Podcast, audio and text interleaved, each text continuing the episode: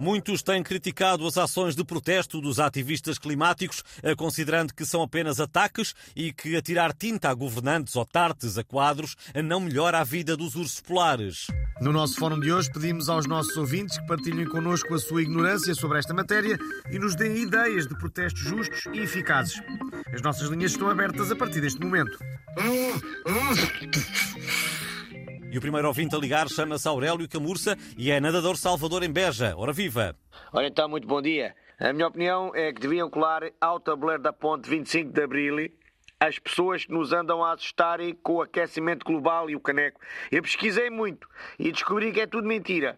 E está tudo desmascarado na net. Vão ao Facebook da Maria Vieira hein, e ao site apanhadosdoclima.com.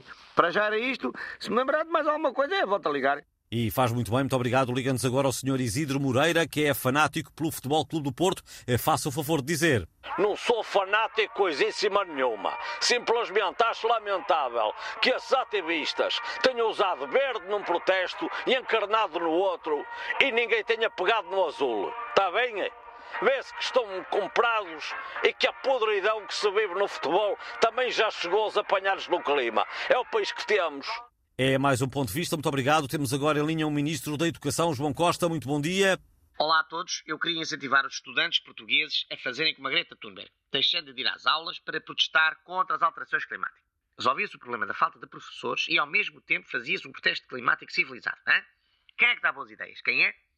Vão, mas é para os escuteiros aprender a fazer fogo com paus para pouparem gás. Vá. Muito obrigado, Sr. Ministro, e assim encerramos as nossas linhas por hoje. Para a próxima, vamos perguntar se acha que Marcelo Rebelo de Sousa devia ter comentado o decote de José Condessa nos Globos de Ouro. Bom, ele tinha desculpa, porque a seguir ia para um campeonato de danças latinas.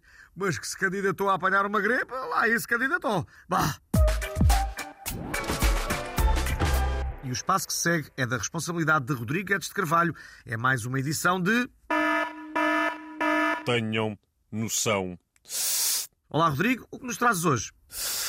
Hoje trago uma mensagem que a ouvinte Liliana Souza mandou para o Instagram do Portugalex e que tem a ver com aqueles casais que dizem que estão grávidos, como se estivessem de facto os dois. É, sei muito bem.